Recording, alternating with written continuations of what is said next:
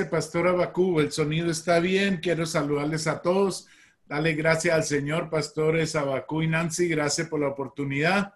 Hace muchos años que no vuelvo a Medellín, pero bueno, aquí me dijeron que Dios hace milagros y estoy hoy en directo con, con ustedes. Así que qué bendición.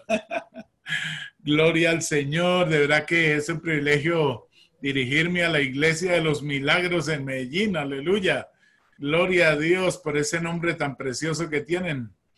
Eh, milagros Church, milagros, gloria a Dios. Somos gente de milagros, somos gente del Espíritu. Eh, ¿Me está escuchando bien, Pastor Abacú?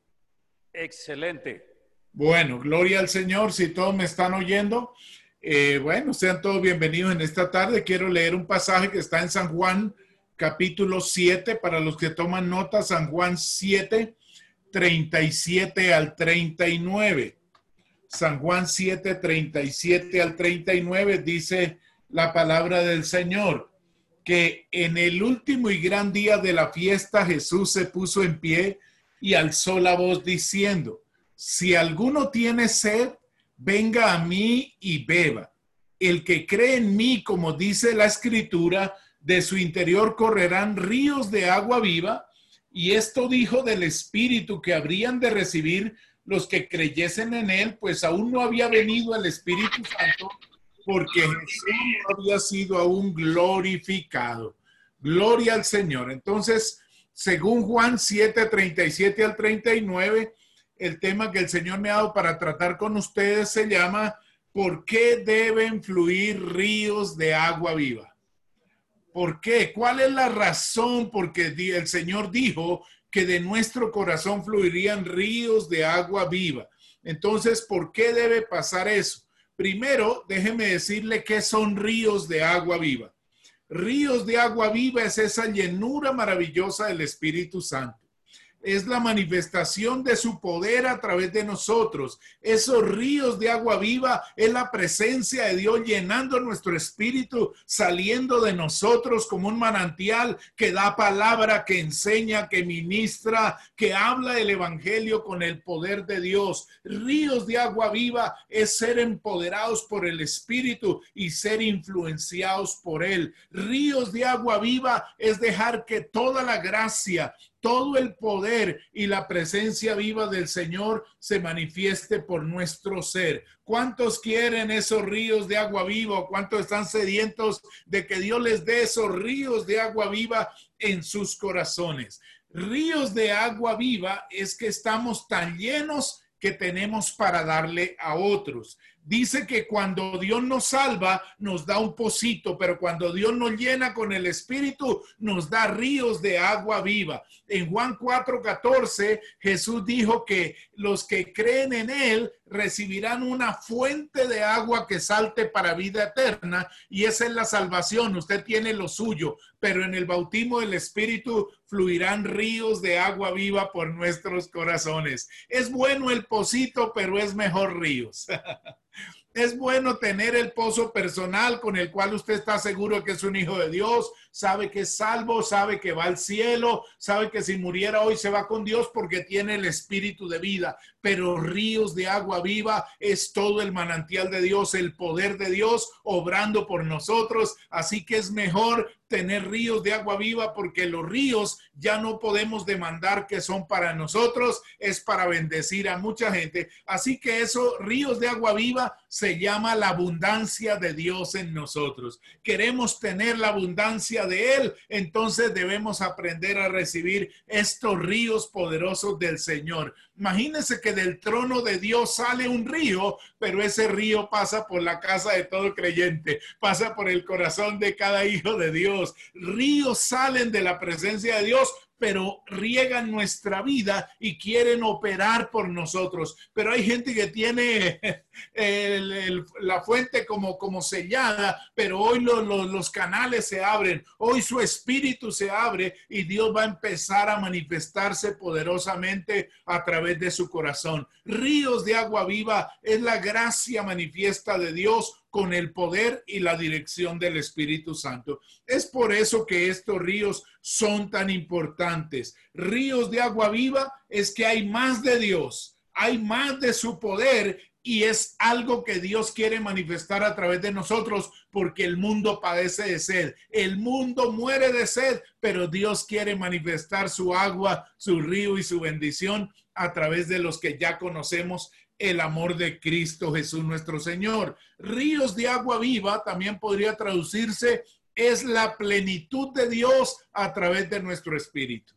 Así que qué bueno tener la plenitud de Dios. Dice por allá Efesios capítulo 3, desde el 14 al 21, eh, no sé, algo así, dice que si nosotros conocemos la plenitud del amor de Dios, fluirá la plenitud del Espíritu Santo en nuestras vidas. O sea que si conocemos más el amor de Cristo, más del río, más de su gloria, más de su presencia nos va a acompañar porque Dios quiere habitar en plenitud.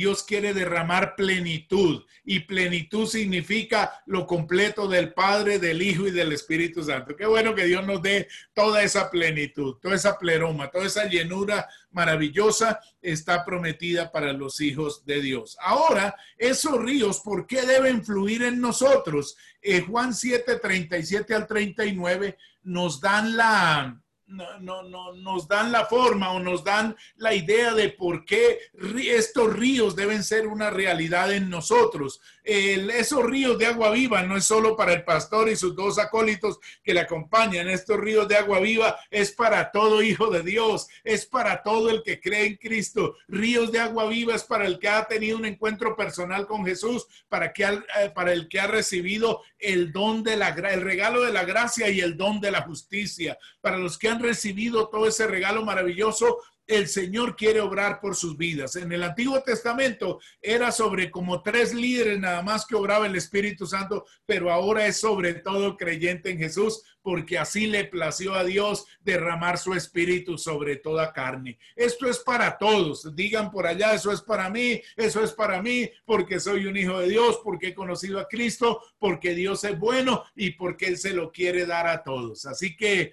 no hay diferencias con Dios. En estos tiempos, Dios lo prometió y Él cumple las promesas. Derramará de su espíritu sobre toda carne. Antiguamente era para los líderes, pero ahora es para todos. Así que eso nos incumbe a cada uno de los que hemos abrazado la fe de Jesucristo. ¿Por qué deben correr estos ríos de agua viva por los creyentes? En primer lugar, la primera razón por la cual creo que los ríos de agua viva deben obrar por nosotros es porque Jesús ya venció el pecado. Esa es la primera razón por, por, la cual los ríos de agua viva deben ya manifestarse a través de nosotros y es porque Jesús ya venció el pecado lo que nos impedía recibir de Dios era el pecado, pero dice la palabra que Jesús en la cruz quitó el pecado, se lo llevó en su cuerpo, lo venció en su cuerpo de carne, venció al diablo, venció a la muerte. Así que gloria a Dios, Él quitó el tapón, Él quitó la barrera, lo que impedía que tocaras la gloria, lo que impedía que entraras al lugar santísimo, lo que impedía que recibieras una sobredosis del Espíritu se ha quitado y ahora los ríos fluirán con libertad hacia nuestros corazones. Bendito sea Dios. Aleluya. Jesús venció el pecado, lo quitó en medio y ahora podemos recibir la abundancia de Dios. ¿Sabe que los ríos de agua viva son la abundancia de Dios para nosotros? Ríos de agua viva es Dios en abundancia operando a través de los creyentes. Tito 3, 5 y 6, me gusta lo que dice Tito capítulo 3, versos 5 y 6, dice allá, nos salvó, no por obras de justicia que nosotros hubiéramos hecho. O sea, Él nos salvó no por obras. Si usted va a ir al cielo, usted no pudo hacer nada. Cristo lo hizo todo en la cruz. Crea en Cristo que venció el pecado en la cruz y ya estará listo para ser un candidato a ser lleno, a ser empoderado, a que la gloria de Dios te visite. Si cree lo que Cristo pagó en la cruz venciendo el pecado, entonces es el primer paso para que Dios te llene de su plenitud, para que te toque la presencia de Dios. Por eso es que Tito 3.5 dice, nos salvó no por obras de justicia que nosotros hubiéramos hecho, sino por su misericordia. Gloria a Dios, la obra de la cruz, ahí estuvo la misericordia, ahí estuvo el amor de Dios, ahí estuvo la compasión de Dios en esa cruz. Jesús no tenía que morir, pero por amor a nosotros lo hizo y nos dio libertad para que vuelva la gloria. Lo que Adán perdió, Cristo lo trae de vuelta. Bendito sea Dios. Lo que se había ido con Adán, regresó con Cristo crucificado para darnos llenura, la impartición, el mover, la manifestación del divino Espíritu Santo. Luego dice que por su misericordia, por el lavamiento de la regeneración y la renovación en el Espíritu Santo, el cual derramó, mire el verso 6, hablando del Espíritu Santo, Él nos renovó o nos regeneró o nos hizo nacer de nuevo. Gloria a Dios porque la muerte de Jesús y su resurrección produjo un nuevo hombre, una nueva mujer, y en ese nuevo hombre, en esa nueva creación en Cristo, es que Dios desata la llenura, es que Dios manifiesta su río, es que Dios derrama su poder, es sobre nuevas criaturas en Cristo. O sea que si somos nuevas criaturas regenerados por el Espíritu, pero luego dice el verso 6 que el Espíritu Santo Dios lo derramó abundantemente en nosotros. Aleluya. Dios lo derramó abundantemente al Espíritu Santo en nosotros por Jesucristo. O sea que el Espíritu Santo no es poco. El Espíritu Santo Dios no da de, de, de, a pequeños pedacitos. Dios da en abundancia. Gloria al Señor. Es por eso que Dios no da gotas. Dios da ríos a los que creen en Él. Bendito sea el Señor. Dios es abundante. Lo derramó abundantemente. No creas que Dios te lo está negando. Tal vez es que tú no habías entendido y por eso no estaba pasando. Pero hoy se está destaponando su, su canal. Hoy se está abriendo su, su puente. Hoy se está abriendo su río. El canal suyo está siendo liberado por la fe. La fe en Cristo y lo que Él hizo en la cruz nos prepara para que el Espíritu Santo pueda llenar, pueda obrar y se pueda manifestar poderosamente a través de nosotros. Así que qué glorioso, qué glorioso que nos salvó Cristo en la cruz del pecado y derramó de su Espíritu abundantemente abundantemente es una palabra para subrayar para que no creas que Él te da poco para que no creas que Él te, te, te, niega, para que no creas que es que Él no quiere eh, simplemente eh, ungirte o llenarte o operar. Él da abundantemente. Es, eh, fue tan abundante la llenura del Espíritu que en Hechos 2 dicen que andaban como ebrios, estaban como borrachos, les dio más de la cuenta, bendito Dios. Entonces el, el Espíritu Santo es abundante. Él lo derrama en abundancia, Él no es mezquino, él no es pobre, Él no es tacaño. Cuando Él da, da siempre en abundancia. Bendito Dios. Él es todopoderoso. Él es Jehová Jireh, nuestro proveedor. Pero cuando provee, da en abundancia. Dice que cuando Pedro fue a sacar los peces le tocó pedir ayuda porque eran demasiados. O sea que Dios no sabe dar poquito, Él solo sabe dar y en abundancia. Bendito sea nuestro Dios. Así que empecemos a cambiar nuestra mentalidad con respecto a esta impartición y a esta llenura de Dios el Espíritu Santo. Hebreos 10, 19, hablando de que si usted y yo creemos que Jesús venció el pecado en la cruz y que ya nos hizo libres, usted está listo para tener la llenura más grande, el toque más superior, la bendita gloria reposando sobre su vida, porque Hebreos 10, 19, mira lo que dice. Así que hermanos, teniendo libertad para entrar al lugar santísimo por la sangre de Jesucristo. Oh, bendito sea Dios. ¿Sabe qué está diciendo ahí? Que todo el que cree en Cristo tiene entrada a la misma gloria, a la misma experiencia y a la misma presencia que tenía el sumo sacerdote cuando entraba al lugar santísimo. Ahora eso que él experimentaba, un hombre en Israel un día en el año, todos los creyentes lo podemos experimentar todos los días del año. La razón es porque la sangre de Jesús tumbó la barrera, quitó el velo, abrió la puerta y nos metió en la gloria, nos metió en lo sobrenatural. Y lo tremendo de todo es que dice, hermanos míos, tenemos libertad para entrar a ese lugar. Usted tiene libertad hoy para llenarse del Espíritu, para recibir del Espíritu, para que Dios le empodere completamente con su presencia y con su gloria. Así que dice, si tenemos libertad, entremos al lugar santísimo. Y a veces entramos con una simple oración, a veces entramos con una simple confesión de la palabra, a veces entramos comenzando adorando a Dios, pero ya estamos en el lugar santísimo, porque es entrada directa a la presencia de Dios, bendito sea Él.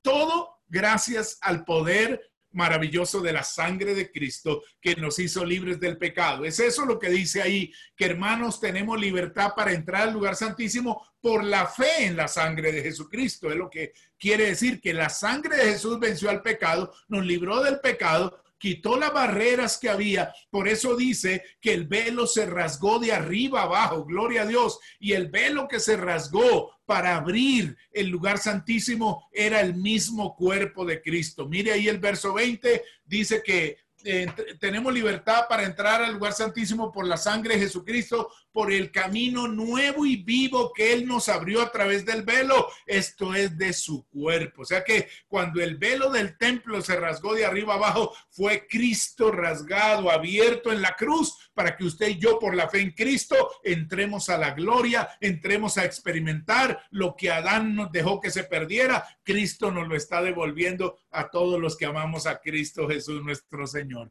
Bendito sea Dios por esta gloria. Bendito sea Dios por este regalo, porque usted tiene privilegios de experimentar la gloria que experimentaba el sumo sacerdote, la presencia que, él, que, que, él tocaba en el lugar santísimo, usted la tiene las 24 horas del día. Gloria a Dios. Así que no te quejes por, por poco, no te quejes por nada, porque el camino está abierto. Solo necesitas fe en Jesucristo, fe en su sangre, fe en la victoria de Cristo, fe en que eres limpio, fe en que eres justo, fe en que eres santo, todo por la sangre de Jesús y esto te lleva a tocar su presencia. Esto te lleva a recibir los ríos de la gloria y de la presencia de Dios. Entonces, si Jesús rasgó el velo que impedía la entrada a la presencia de Dios, ahora tenemos libertad para entrar allí. Y hay un salmo que dice, no sé si es el Salmo 11 o Salmo 16, dice que, sí, es creo que el Salmo 16, donde dice que en la presencia del Señor hay delicias a su diestra para siempre. Eso son los ríos de agua viva. Eso se experimenta ya en la presencia de Dios. Ese es el regalo que Dios tiene para nosotros. Si creemos que Jesús venció el pecado y lo quitó de en medio con su sangre en la cruz, puedes llenarte hoy con el Espíritu Santo. Hoy te puedes llenar del poder de Dios. Ríos de agua viva operarán en su corazón obrarán a través de ti, hablarán a través de su boca, tocarán a través de sus manos, porque los ríos de agua viva no es otra cosa sino la acción de Dios, el Espíritu Santo, Jesús y el Padre a través de nosotros. Gloria a Dios, Dios se quiere mover a través de nosotros. Los ríos se mueven, los ríos están en actividad y los ríos traen cosas, los ríos bendicen, los ríos prosperan, los ríos hacen tantas cosas, así que deje que Dios manifieste toda su gloria, toda su abundancia a través de su corazón. La primera razón entonces para saber que ríos de agua viva operan por nosotros es que Jesús venció el pecado. La segunda es porque el Señor Jesús está en gloria. Esa es otra razón por la cual el Espíritu Santo nos debe llenar porque Jesús está en gloria. Lea conmigo el verso 39 de San Juan capítulo 7 y dice que cuando Jesús habló de ríos de agua viva, estaba hablando del Espíritu Santo, de su llenura, de su poder, que habrían de recibir los que creyesen en él, pues aún no había venido el Espíritu Santo. ¿Por qué no había venido como Jesús lo dijo? ¿Por qué esos ríos no habían llegado? Ahí dice la razón porque Jesús no había sido aún glorificado. O sea que cuando Jesús murió y resucitó y fue al cielo, Él recibió gloria del Padre, Él recibió el reino del Padre, Él recibió la autoridad de Dios nuevamente y el trono de Dios para gobernar todo el cosmos, toda la creación, para juzgar a todos los seres. Jesús es el juez de los vivos y de los muertos. A Él están sujetos ángeles, principados y potestades. Él hoy en día es diferente al que caminó en los evangelios. El, eh, Jesús hoy en día es el omnipotente, el gran yo soy, el primero y el último, el todopoderoso. Usted necesita ver quién es Jesús hoy en día para que reciba un poquito de ese poder y de esa gloria que Él tiene allá arriba. Así que eh, esa es la razón por la cual la llenura del Espíritu nos es dada, porque Él está en gloria, porque Él es todopoderoso, porque Él es el que manda, porque Él es el que reina, porque Él está sentado en el trono. Gloria a Dios. Gracias, Señor. De entonces, el Espíritu Santo ha venido, solamente ha venido el Espíritu Santo desde Hechos capítulo 2. O sea, lo que pasó en Hechos 2 es una confirmación de que Jesús está en gloria.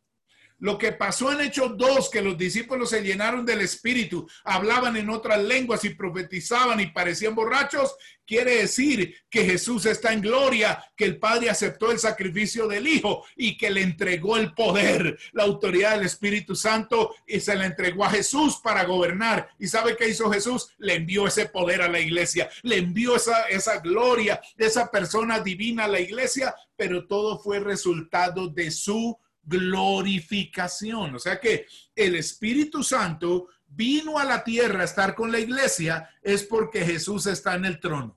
Hasta que eso no aconteciera, el Espíritu Santo no vendría. Léalo conmigo en Hechos 2, 32 y 33. Mira lo que dice Hechos 2, 32. A este Jesús resucitó Dios, de lo cual todos nosotros somos testigos. A Jesús lo resucitó Dios, qué maravilloso.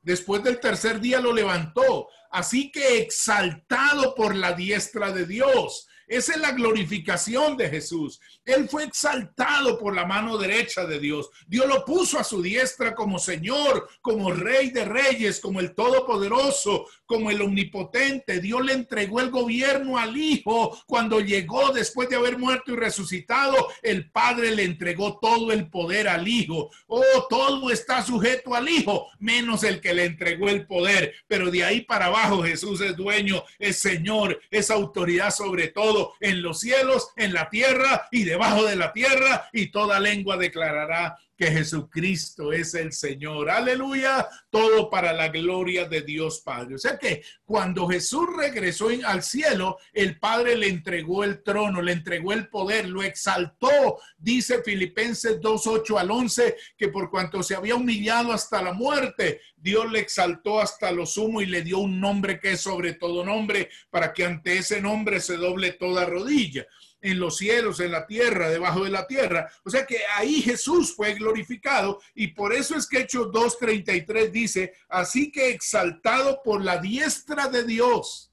Jesús fue exaltado, gloria a Dios. Jesús fue exaltado. Usted no puede ver a Jesús todavía en sandalias por ahí con 12 muchachos, sin para tomar el metro, sin para la buceta. No, no, no, no. Jesús está en el trono. Él es el alfa y el omega. Él está sujeta a toda la creación. Él es el omnipotente. Usted y yo lo tenemos que ver a Jesús hoy en día como lo vio Juan en Apocalipsis capítulo 1, que cuando lo vio, su rostro era como el sol cuando resplandece en toda su fuerza y dice que él cayó al suelo como muerto, porque así de grande, de omnipotente, de glorioso y de, y de maravilloso es nuestro Señor Jesucristo. Esa es la visión que Jesús nos quiere revelar en estos tiempos, de que Él es el Señor.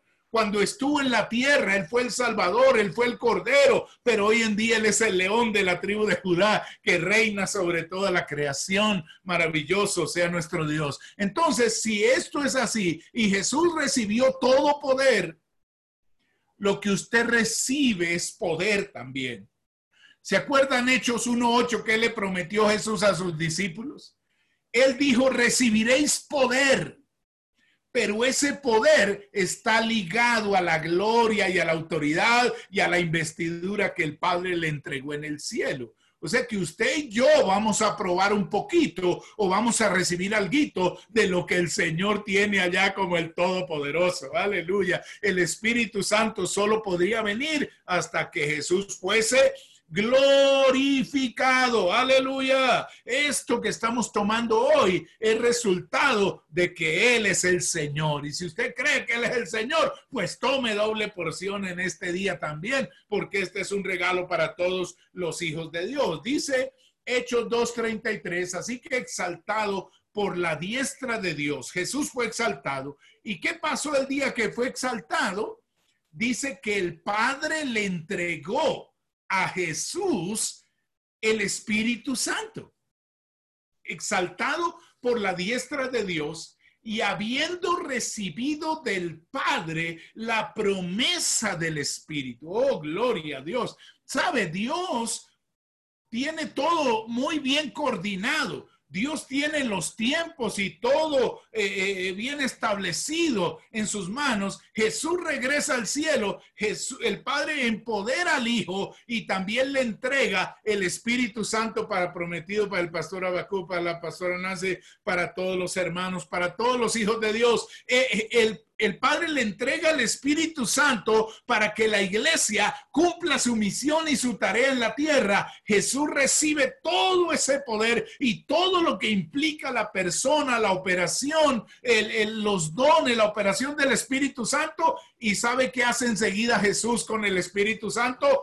Lo derrama sobre todos los creyentes en la tierra, porque dice, recibió del Padre la promesa del Espíritu y ha derramado esto que vosotros veis y oís, que era lo que estaban viendo y oyendo, gente hablando en otras lenguas, gente profetizando, gente predicando, gente anunciando a Jesús, gente llena de gozo, gente dando vueltas, gente saltando, gente viendo la gloria, gente como embriagada del Espíritu Santo. Eso era lo que estaban viendo y oyendo. Y dice, ese es el cumplimiento, ese es el Espíritu Santo que el Padre le entregó al Hijo para cumplir su tarea en este mundo. Así que Jesús ya lo envió y ya está en el ambiente, ya está en el lugar donde cada hijo de Dios está reunido. Así que lo puede recibir en este día porque Jesús ya está en el trono, pero Jesús ya fue glorificado, recibió la promesa del Espíritu con nombre propio, mis amados. Eh, él recibió la promesa para Juan, Carlos, Pedro, Marina, Esther, bueno, Rocío, para, para Juan Carlos, para cada uno de los que nos ven a esta hora. El, eh, Jesús ya recibió la promesa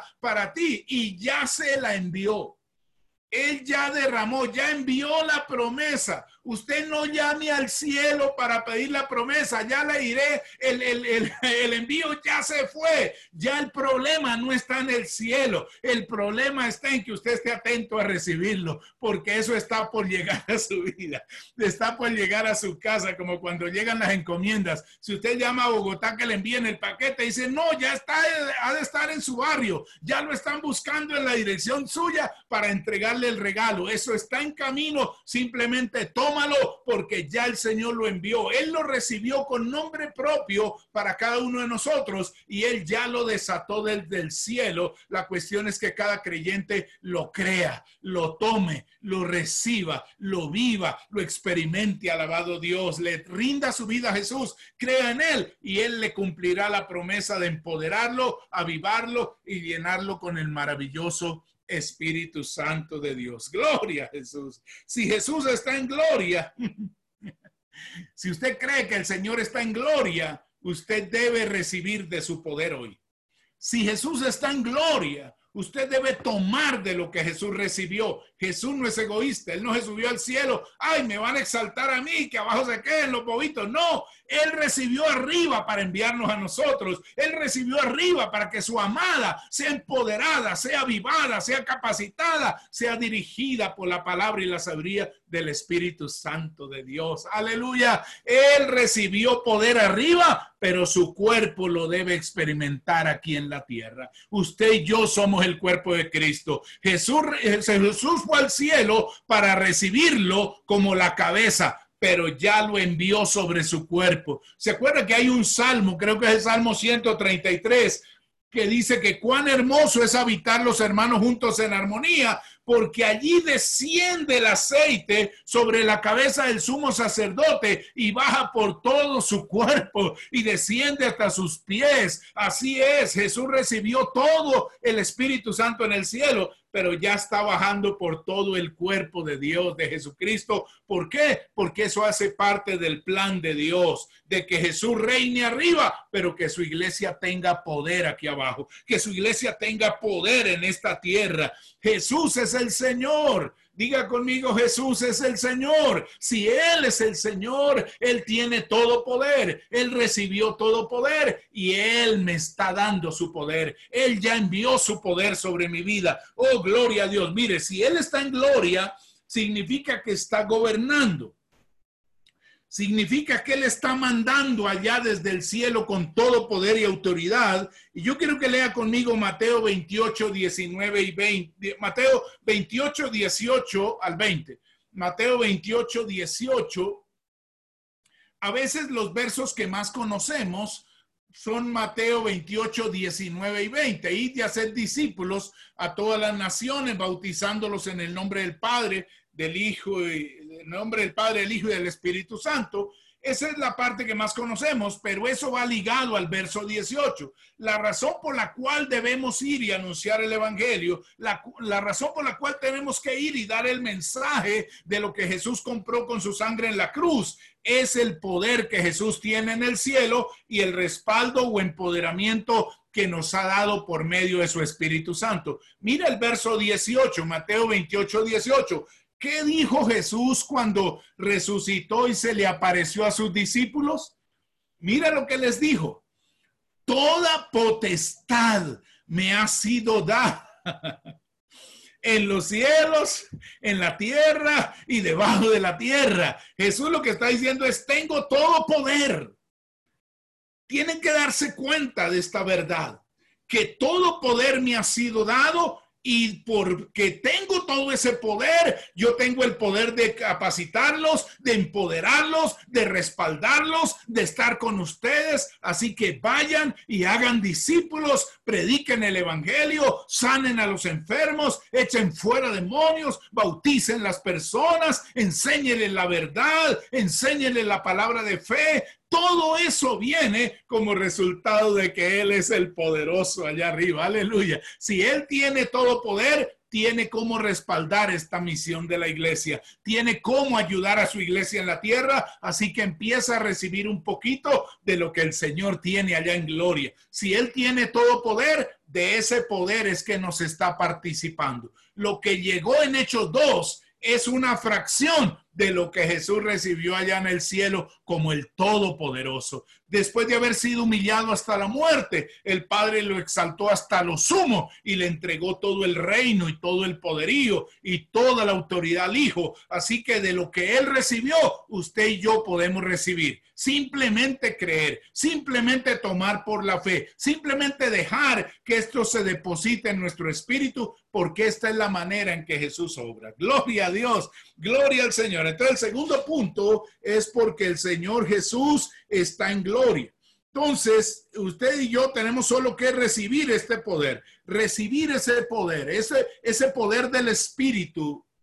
Imagine que eh, dijera en, en Juan 7:39 que no había venido porque Jesús no había sido aún glorificado, pero como ya fue glorificado, entonces el Espíritu trae algo el Espíritu Santo trae la gloria de Jesús sobre la iglesia. El Espíritu Santo trae la gloria de Dios sobre nosotros. la, la, llenura del Espíritu es parte de la gloria que Jesús tiene allá arriba. Así que deja que Él te unte un poquito, deja que Él derrame ese aceite poderoso, deja que Él derrame esa gloria pesada, deja que Él derrame esa gloria maravillosa a su corazón y que empiece todo su ser a verse diferente, ah, ya no débil, ya no pobrecito de mí, sino todo lo puedo en Cristo que me fortalece con esta unción, con esta gloria, con, esta, con este poder. Todo esto hace el Cristo, el ungido te unge, el ungido te empodera, el que está en el trono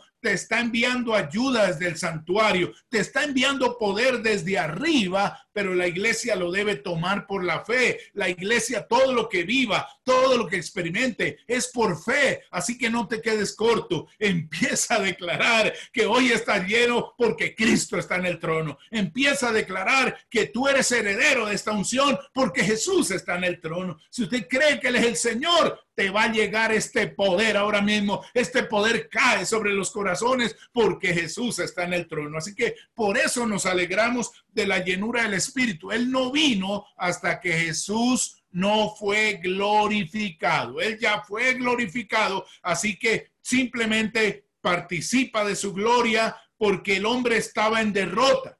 Pero luego que Jesús fue glorificado, el hombre está en autoridad el hombre está en poder, el hombre está ejerciendo dominio con Cristo Jesús nuestro Señor, porque la Biblia dice que los que reciben la abundancia de la gracia y el don de la justicia reinarán en vida con Cristo Jesús. Entonces, Jesús es el Señor, pero Él quiere reinar aquí abajo aún a través de nosotros la iglesia. Así que simplemente toma, simplemente acepta que Él te está empoderando que Él te está llenando con parte del mismo poder que Él recibió del Padre allá arriba en el cielo. Gloria a Dios. La número tres, la razón número tres por la cual yo creo que ríos de agua viva deben obrar por nosotros es porque creemos correctamente en Jesús. Mire el pasaje allá, creo que es Juan 7, 38. Jesús dijo, el que cree en mí, como dice la escritura, esa es la frase, ¿no? Hay que creer correctamente en Jesucristo, en el Señor Jesús, para que vengan los ríos de agua viva. Amén hay que creer correctamente, porque mucha gente cree erróneamente. Mucha gente no cree quién es Jesús, mucha gente no cree en la obra que hizo Jesús, mucha gente dice que cree, pero no vive por fe, no vive en la verdad en su corazón y no le atribuyen a Jesús la victoria completa sobre el pecado, la maldad, el diablo, todo Jesús lo venció con su sangre en la cruz, alabado sea Dios. Entonces, para recibir de esos ríos del Espíritu, dice que debemos creer en Jesús como lo dice la Biblia. ¿Qué es lo que dice la Biblia? Que Jesús es el Mesías, es el poderoso Salvador que Dios envió y tan poderoso es el Señor que con una vez que entregó su sangre, te libró de pecado, muerte, condenación, infierno, maldición, pobreza, enfermedad, no, mejor dicho, usted es una persona más que vencedora, usted es un triunfador en Cristo, usted es enriquecido en Cristo gracias a la obra bendita de nuestro Señor en aquella cruz. O sea que si creemos lo que Cristo pagó en la cruz, ya somos candidatos para ser llenos del Espíritu. También es cierto. Eso es lo que decía Juan 7:38. El que cree en mí, como dice la Escritura, tiene que ser como lo dice la Biblia, que Jesús lo hizo, que Jesús lo llevó a cabo en la cruz. Jesús venció en la cruz al pecado. Él venció a la muerte en la cruz. Él venció a la condenación que había contra nosotros en la cruz. Él venció al diablo en la cruz. Él venció el presente siglo malo en la cruz. Hay que creer estas verdades. ¿Por qué? Si Jesús venció el pecado en la cruz y nos hizo libres, porque es que usted es libre en la cruz. Gloria a Dios. Esta tarde estaba enseñando o esta mañana y decía que Pablo dijo, permanezcan en la libertad con que Cristo los hizo libres. ¿Y sabe de qué nos hizo libres? Él nos hizo libres de tener que ganarlo nosotros. Él nos libró de tener que trabajar nosotros para nuestra salvación. Él nos libró del esfuerzo, Él nos libró de las obras, Él nos libró de los sacrificios humanos y ahora solo tenemos que creer lo que Él ya pagó y ganó con su sangre redentora en aquella cruz. Gloria a Dios. Así que Él nos libró de las obras. Él nos libró del esfuerzo porque Él lo venció todo y a usted y a mí solo nos toca creer en su gloriosa victoria para ser declarados justos, santos, limpios, libres y bendecidos. Maravilloso Dios. Todo esto somos nosotros. Usted es justo en Cristo. Dios no lo ve como pecador. Usted es justo y santo ahora mismo gracias a la sangre de Jesús por medio de la fe. Por eso dice eh, Romanos 5.1 que somos justificados por la fe, justificados pues por la fe, no por las obras, sino por la fe, porque la fe fue la manera que Dios sacó, que Dios trajo a la humanidad, porque el hombre por las obras nunca podrá, jamás podrá el hombre ganar, ni merecer, ni comprar nada de Dios en aquella cruz. Entonces, si usted y yo creemos correctamente lo que Jesús hizo con su sangre, que nos hizo justos, santos, limpios, sin mancha, sin condenación, sin culpa. ¿Sabe que Romanos 8.1 dice que ahora pues ninguna condenación hay para los que están en Cristo Jesús? Pero ¿por qué tanto cristiano vive bajo condenación?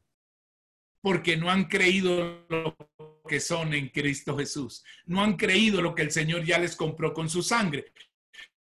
Por eso Romanos 8.1 al decir, ahora pues ninguna condenación hay, quiere decir ninguna culpa hay para los que creen en Cristo Jesús. Jesús nos libró hasta de la culpa. Usted libre de la culpa por sus pecados porque Él ya te libró en la cruz y te hizo justo, te dio una posición de, de, agradable, de, una posición correcta ante Dios, que Dios te ve como si nunca hubieras pecado. Y esa es la justicia que Dios nos da por haber solamente creído su sacrificio en aquella cruz. Esto es victoria, esto es solución, esto es bendición Jesús lo hizo todo y a mí solo me toca esforzarme por tener fe, por creer correctamente. Porque si yo creo correctamente lo que mi Señor me dio y mi Señor me hizo, dicen que para uno eh, haber sido pecador o haber sido hecho pecador, ¿qué tuvo que hacer?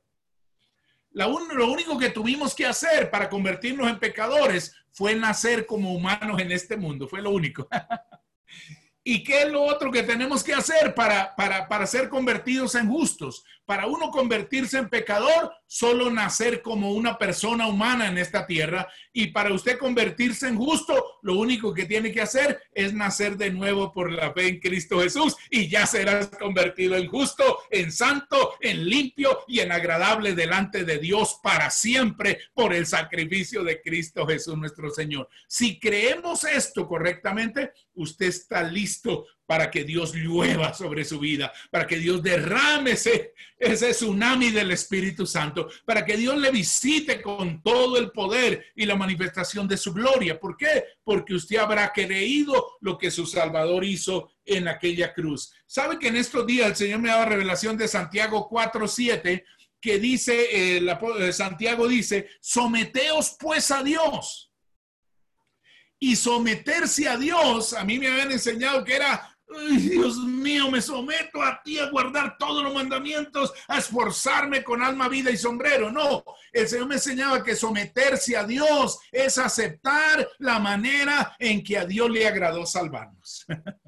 Usted tiene que aceptar que no es por sus obras, sino por lo que hizo el Salvador en aquella cruz. Usted tiene que someterse a Dios y el Señor me lo confirmaba con eh, Romanos 10 del 1 al 4, donde dice Pablo que tiene un dolor por los israelitas porque él deseara salvarlos a todos, porque dice allá en el verso 3 que ellos procurando establecer su propia justicia, no abrazaron la justicia que Dios regala por fe. O sea, dice que ellos no se sujetaron a la justicia de Dios. O sea que para usted poder ser salvo, tiene que someterse a la manera en que a Dios le agradó salvarnos. Aleluya. A Dios le agradó salvarnos por la fe en la sangre bendita de su Hijo Jesucristo en la cruz. Y si usted y yo nos sometemos a esa forma, porque Dios ya habló la manera de salvarnos, Dios ya lo dijo y Dios no lo va a cambiar. Dios dijo, este es Hijo amado en el cual tengo complacencia y es solo a través de Él que nos oye, solo a través de Él que nos salva, solo a través de Él que nos justifica, solo a través de Él que nos da entrada al cielo por medio de su bendita sangre. Dios ya estableció a su Hijo como único mediador y no va a establecer a otro porque alguien se lo diga. Simplemente dice Hebreos capítulo 1, verso 1 y 2, que Jesús dice que en los tiempos antiguos Dios le habló a los padres por los profetas, pero que en estos últimos días nos ha hablado por el Hijo, a quien constituyó heredero de todo. Si Dios nos ha hablado por el Hijo, nos habló en la cruz. Dios ya nos dijo lo que hizo. Dios ya nos dijo la manera de ser salvos y es por la sangre de Jesucristo vertida en esa cruz para salvarnos. Y usted y yo o nos sometemos a esa verdad o no nos sometemos. Pero si nos sometemos, ahí vamos a recibir el el poder del Espíritu, la llenura del Espíritu, la manifestación del poder de Dios. ¿Y sabe qué dice Santiago 4:7? Si se someten a esa forma que Dios les está dando para salvarnos, que es por la fe en su Hijo y no por sus obras, no por sus méritos, no por su tradición, no por su esfuerzo propio, sino por la sangre del Salvador, si nos sometemos a esa, a esa verdad, eso es lo que nos empoderará porque dice enseguida, resistid al diablo y de vosotros huirá. La única manera de resistir al diablo, dice primera Pedro 5, 8 y 9, que él anda como león rugiente, pero luego dice, al cual resistid firmes en la fe, es en la fe de Cristo, es en la victoria que Él nos dio, es en la libertad que Él compró para nosotros. Solamente por la fe en Cristo crucificado nos podremos someter a Dios y tendremos autoridad, tendremos poder, tendremos llenura, tendremos avivamiento y la gloria de Dios será vista a través de nosotros. Aleluya, gloria a Dios. Este es un regalo maravilloso. Todo es de esta todo es de esta manera, a Dios le plació hacerlo de esta forma y yo simplemente debo creerlo. Dice que si ya crees en Jesús como su Salvador, la salvación es por fe en Jesús, pero la llenura del Espíritu Santo también es por fe en Jesús. O sea, nada de lo de Dios, porque Dios ahora todo lo que nos da es por gracia. Y la gracia tiene un, un, único inconveniente. La gracia solo funciona si tenemos fe. Pero si yo le pongo mis méritos, mis obras, la gracia no arranca no funciona para mí, pero si creo, la gracia se libera, el poder se libera, la llenura se libera y los ríos de agua viva se empiezan a manifestar a través de nuestras vidas. Vean conmigo Gálatas capítulo 3, verso 3 al 5. Esto es poderoso. Dice allá la manera de ser llenos del Espíritu. Gálatas capítulo 3, versículo 3 al 5 el apóstol Pablo estaba un poco enojado con los Gálatas porque habían dejado la fe de Cristo y se habían bajado a sus obras para volver a agradar a Dios. Qué terrible que uno teniéndolo todo, después se baje al nivel humano, al nivel de, de, esfuerzo de hombres para tratar de ganar algo que ya nos fue dado por gracia, que ya nos fue dado por la fe. Ellos lo habían vuelto otra vez a comprar con sacrificios, pero dice, de la gracia habéis caído. Yo no quiero caer de la gracia, por eso me quiero mantener en la fe de que Cristo lo hizo por mí y me dio la victoria. Ve conmigo Gálatas 3.3. Dice, eh, él está alegando un poco con los Gálatas y dice, no es 3, desde el verso 2, Gálatas 3.2 y no les leo el uno porque es que es demasiado fuerte. A mí me da, ya, me da pena leer ese versículo con ustedes. Pero eh, en el uno dice, oh Gálatas insensatos, ¿quién los fascinó para no obedecer a la verdad? En el verso 2 dice, esto solo quiero saber de vosotros. ¿Recibisteis el Espíritu Santo por las obras de la ley o por portarte bien, por tus buenas obras, por tus sacrificios o por el oír con fe? La respuesta es que fueron llenos por el oír con fe. Es oír con fe lo que estamos hablando. Dice el verso 3, tan necios sois que habiendo comenzado por el Espíritu, habiendo comenzado creyendo el Evangelio, habiendo comenzado creyendo en Jesús, habiendo aceptado que son justos por la fe en Jesús, ahora vais a acabar en la carne tratando de comprar lo que no se puede comprar, tratando de alcanzar lo que no se puede alcanzar por las obras y solo se puede recibir por un momento de gracia, de favor, por medio de la fe. Así que dice el verso 4, tantas cosas han padecido si es que realmente fue en vano ese padecimiento. Dice el verso 5, aquel pues que le suministra el Espíritu y hace maravillas entre ustedes, lo hace por las obras de la ley o por el oír con fe el Evangelio. Por oír con fe. Es por eso que el Evangelio es una palabra de fe. Pablo dijo en Romanos 18, esta es la palabra de fe que predicamos. El Evangelio es un mensaje de fe y el que lo oiga y crea recibirá salvación, justificación, santificación, libertad, llenura del Espíritu Santo, poder de Dios, el hablar en otras lenguas, dones del Espíritu Santo. Todo esto se recibe por por fe, por creer el bendito evangelio, por aceptar el bendito regalo de nuestro Dios. Aleluya. Gloria a Dios, gloria a Dios. Ahora, el punto número cuatro por el cual yo creo que ríos de agua viva deben obrar por nosotros. Ah, bueno, ¿cuáles fueron los tres primeros que ya he hablado? A ver, dijimos que es porque Él venció el pecado. Segundo, porque Él está en gloria. Tercero, ¿cuál era el tercero? Que lo acabamos de ver. El número tres es porque creemos correctamente en lo pagado por Él en la cruz. Creemos lo que somos en Cristo. Creemos lo que Él nos hizo por la fe en Él. Él nos hizo justos. Él nos hizo santos. Él nos hizo limpios y Él nos hizo agradables ante el Padre. Y muchas más cosas. Porque aquí podríamos pasar toda la noche hablando de lo que somos en Cristo Jesús. Pero esto hay que creerlo correctamente, porque si creemos correctamente, entonces la gloria de Dios se va a manifestar. ¿Sabe por qué? Porque a Dios le agrada la fe. A Dios le desagrada no creer, pero le agrada que creamos su palabra. ¿Se acuerda que sin fe es imposible agradar a Dios? Y Dios estableció, hay algo, hay cosas que Dios ha establecido para los últimos tiempos, desde hace dos mil años estamos en los últimos tiempos. Lo que Dios ha establecido para los últimos tiempos es que los justos por la fe vivirán. Eso está establecido y usted todo lo que tenga y todo lo que quiera de Dios tiene que averiguar primero fe, tiene que creerlo primero y luego de creerlo eso fluirá tan suavemente como el agua ríos de agua viva obrarán por nuestros corazones por haber creído de manera correcta. Entonces, el punto número cuatro es, ese, simplemente, gloria a Dios. El punto número cuatro es porque venimos a Él.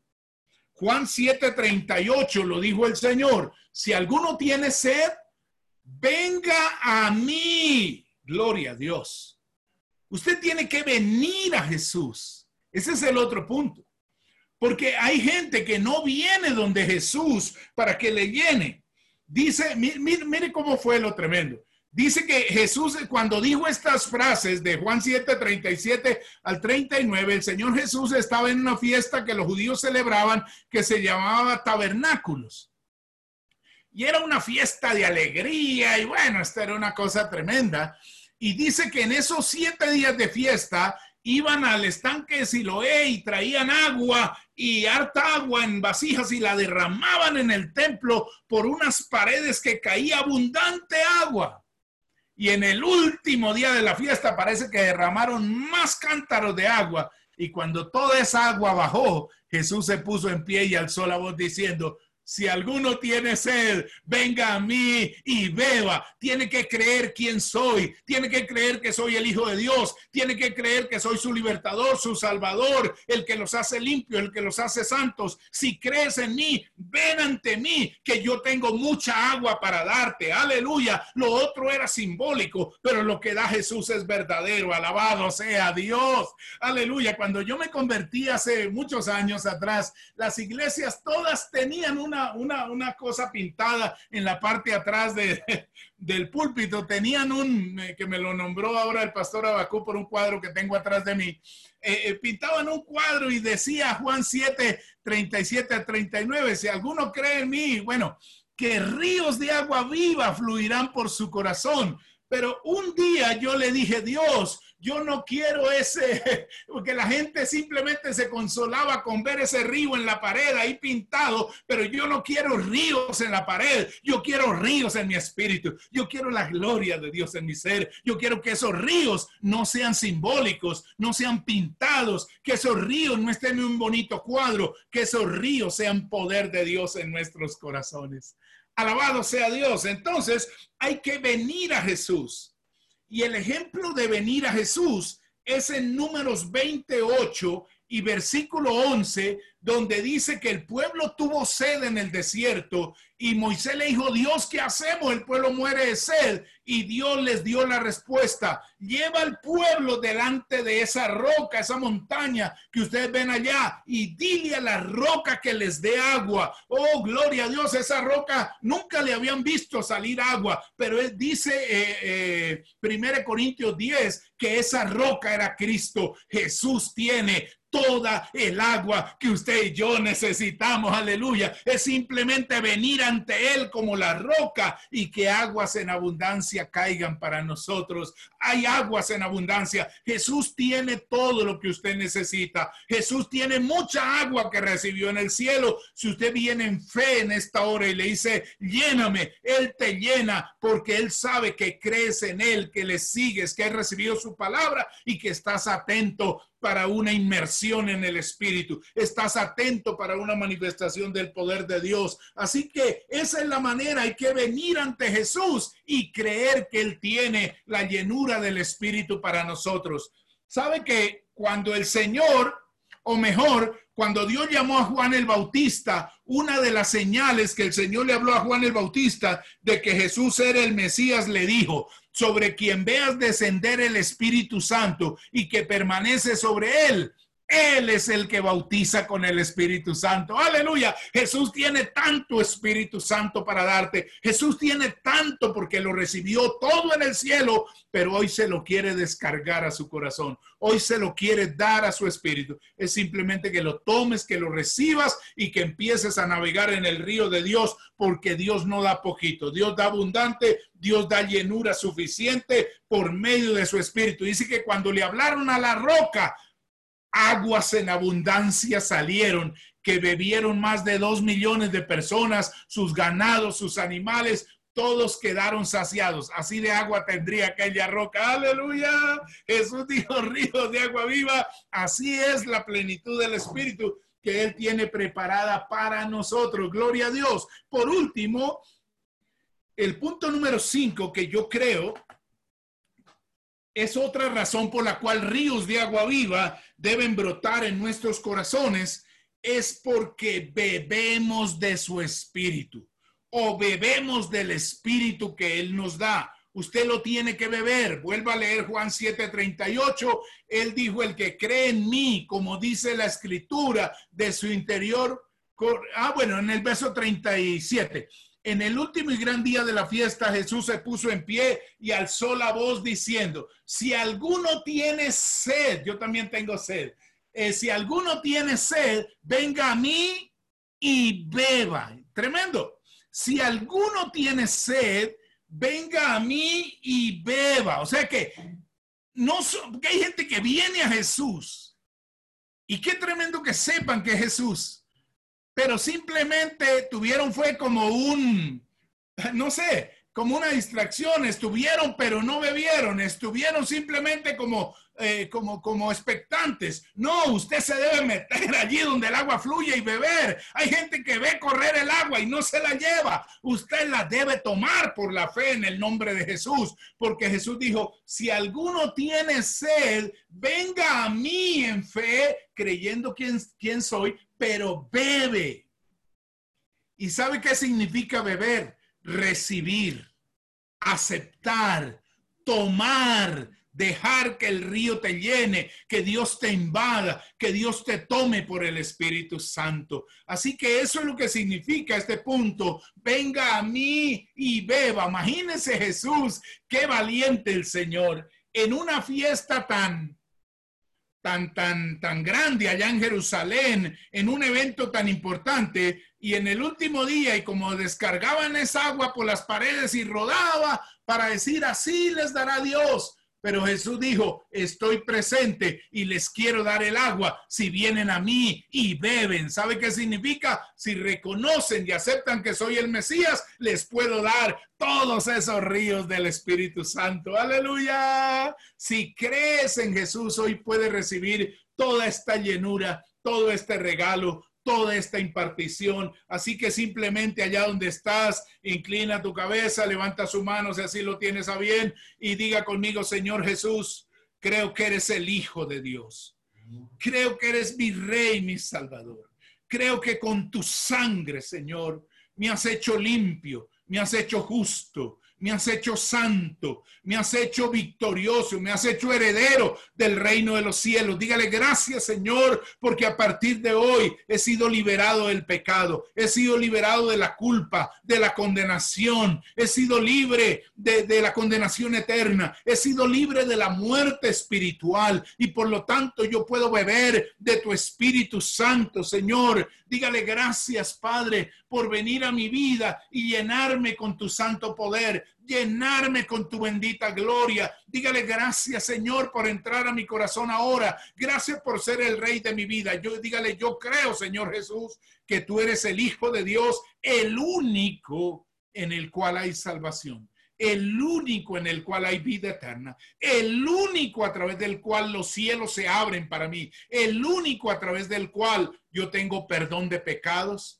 nueva creación, vida en el Espíritu, llenura en el Espíritu, poder de Dios llenando mi ser. Dígale, mi amado Jesús, yo creo que tú eres la roca de la cual Israel bebió agua en abundancia. Yo creo que tú eres la roca suficiente que tiene mucha agua para mi vida. Y dígale, yo estoy hoy delante de ti como la roca más que, suficiente, como el Todopoderoso, Señor amado. Lléname con tu espíritu, lléname con tu santo poder.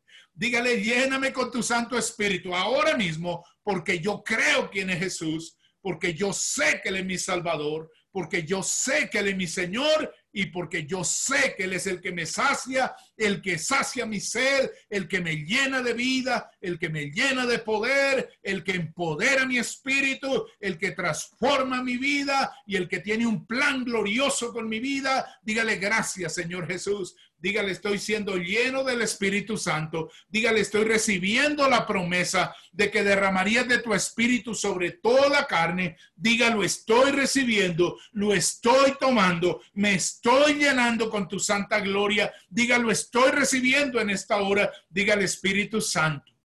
Yo no solo quiero un pocito en mi corazón, quiero ríos de agua viva, quiero ríos de fe, ríos de gozo, ríos de amor, ríos de la autoridad tuya, ríos de la gracia fluyendo. Dígale, yo quiero ríos y en abundancia por medio de mi espíritu a través de tu Santo Espíritu. Dígale ahora mismo, suelta mi lengua, suelta mi boca en el nombre de Jesús. Diga, estoy siendo lleno del Espíritu y por la fe en ti comienzo a orar en otras lenguas porque eso hace parte de mi llenura, hace parte de mi regalo. Así que ahora mismo yo todo lo que voy a hablar se lo voy a hablar en otras lenguas porque yo comienzo a hablar en lenguas y tú, mi amado Espíritu Santo, me das el mensaje, me das las palabras, me das lo que tengo que hablar. Tú lo haces, yo simplemente obedezco, yo simplemente actúo en fe y el resto lo haces tú, mi Señor. Así que todos vamos a hablar en otras lenguas. Y Shabaratai Marasen Darabasai Erebere Bere Bere Kai, Libasai Talabasere Bere Bere Kai, Erebere Bere Bere Bere Bere Kai, Murikei Tarabasai Terebesei Arabara Bara Bara Kare Bere Bere Bere Bere Ba, Nimasande Teterma Sai, Ibisa Yara Tarama Sokai Tikiribirikaya, Mesa Koye que Mesai Tarabesere Bereko, y más allá Tarama Sai Terekere Bere Bere Bere Ka, No Mesai Tarabasiri Bere Bere Bere Bere todos hablen esas lenguas fuertes sobre su vida. Ya las tiene, simplemente háblelas como un río. Deje que eso fluya porque eso es su regalo. Eso hace parte del, del plan. Eso hace parte del paquete. El el lleno del Espíritu, la presencia de Dios en abundancia, lenguas para hablar con Dios, lenguas para hablar, edificarme espiritualmente, lenguas para hablar misterios con Dios, lenguas para edificar mi espíritu, lenguas para hablar misterios con Dios, lenguas para interceder, lenguas para orar con Dios. Así que simplemente ahora oré, verete, abasai, mi sakaito como así, Moma sirata romakai bere bere kai. Musika re bere bara bara ba. Moma sire bere bere bere bere bere ba. Diva sore bere bere bere bere bere bere.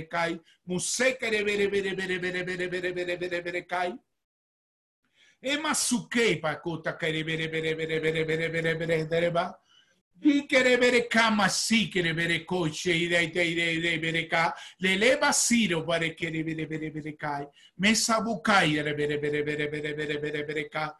O mi sokai tu que me sé, coro con manjatamos sará, e me seta curica masai, e que masillaga la manjete como asari, ver ver ver ver Dice el Señor, por cuanto son mis hijos y han creído mi palabra. Todo este regalo es de ustedes. Todo se lo he enviado por medio de Jesús. Él no se quedó con nada en el cielo. Todo este regalo es de ustedes. Lo pueden vivir, lo pueden libertar, liberar con sus bocas, lo pueden hablar cuando quieran. Dice el Señor, esto ya les pertenece, esto ya está en su espíritu. Por el solo hecho de amar a Jesús, de creer en Jesús, de saber quién es Jesús, todo este regalo les pertenece, así que simplemente recibanlo, ah, opérenlo, déjenlo obrar poderosamente a través de sus vidas, porque dice el Señor, en los últimos días derramaré más abundante de mi espíritu, más abundantemente lo tendrán, verán mi gloria, caminarán en mi poder, porque no es solo para los líderes, es para todos los que me aman, es para todos los que me siguen. Así que hoy les ofrezco ríos de agua viva, tómenlo en abundancia y no se queden con poco, no se consuelen con migajas, no se consuelen con goticas, dejen que mi gloria los invada y mi presencia opere, hable, ministre, revele, no a través de sus vidas cosas grandes. Así que mi espíritu siempre lo tendrán hasta que los levante y los lleve a la gloria por la infinita gracia y el amor de Jesús que han conocido por ese nombre. Todo lo tienen, así que entren en comunión, entren en relación y entren en amistad conmigo, dice el Señor. Este es un don de gracia y es para todos mis hijos que he amado, que siempre amaré y me manifestaré a ellos con mi gracia y mi poder. Muchas gracias, Padre, en el nombre de Cristo Jesús. Amén, Señor, y amén. Aleluya. Gloria a Dios. Aleluya.